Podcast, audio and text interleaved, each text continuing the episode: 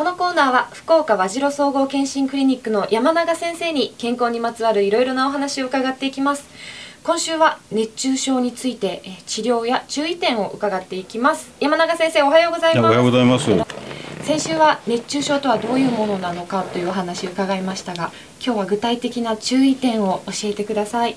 あの先週もお話ししましたようにね熱に当たるんでもうとにかくあの特に夏場の暑い時には、まあ、暑さを避けることはできないんですけども、はい、昼間日に当たるところには出る時にはかなり注意するということですよね。はい。それから日陰を選んで歩くとか、まあ、それから家の中の風通しを良くするとかですね、はい。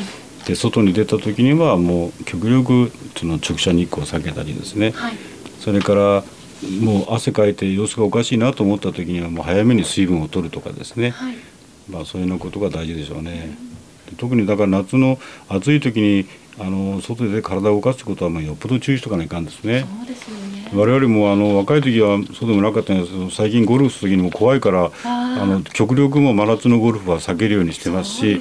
どうしても行く場合はあの歩く時に日陰を歩くとかですね。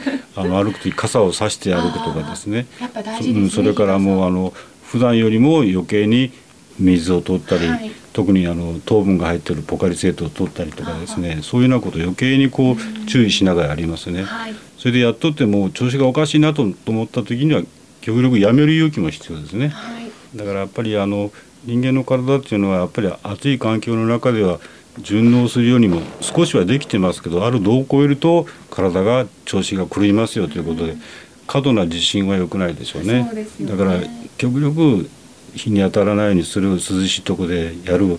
暑くなったら汗をね拭いて水分を取る。はい。そういうことを注意しながらでちょっと様子がおかしくなったらもう早め早めに病院に行くとい。うことでしょうね。それからあとはあのご高齢の方がですねこう体温調節の機能が落ちたりするとか、そういうこともありますからお部屋で休む時には、まあ、風通しも良くしたり、はい。早め早めにまた水分を取ってもらったりとかですね。それから子どもさんはまたあのよく気をつけとかないかんでしょうそうねで。すよね。よくあの小学校の運動会の練習で熱中症でそうですね。多分あったりしますからね。だから当然もう日の中暑いところで運動したり体を動かしたりするとそういうことになる可能性があるということでいつもそういうことを考えながらせんといかんでしょうね。はい。それから特にやっぱり最近ではその外じゃなくても家の中でも起こりますからですね、はい家の中で結構今エアコンをねつけてる方も多いですけど、エアコンもあんまり冷やすぎないように、まあ、エアコンでいくと大体28度ぐらいがいいのかなと思いますけどですね。はい。それから少し夜間はあの冷えすぎないようにもしてもらったりですね、はい。まあ、そういうことも大事かなと思いますよね。水分補給なんですけどももう喉が渇いたって思った時に遅いから乾く前に飲むうん、そうですね。だからそうですね。だからもう汗をかいて、うまあ、運動しながらね当然あの汗が出れば喉が渇くわけですけどね、はい。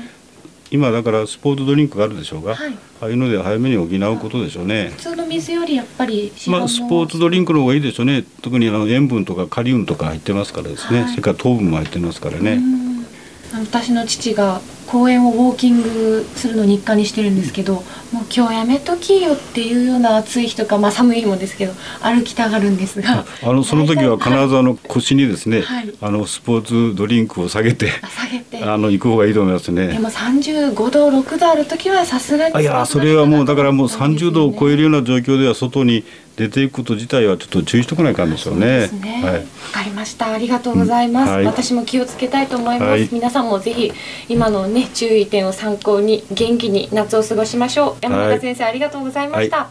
以上ゆうきの教えて山永先生でした。Love FM Podcast. ラブ f m のホームページではポッドキャストを配信中スマートフォンやオーディオプレイヤーを使えばいつでもどこでもラブ f m が楽しめますラブ FM.co.jp にアクセスしてくださいね Love FM Podcast.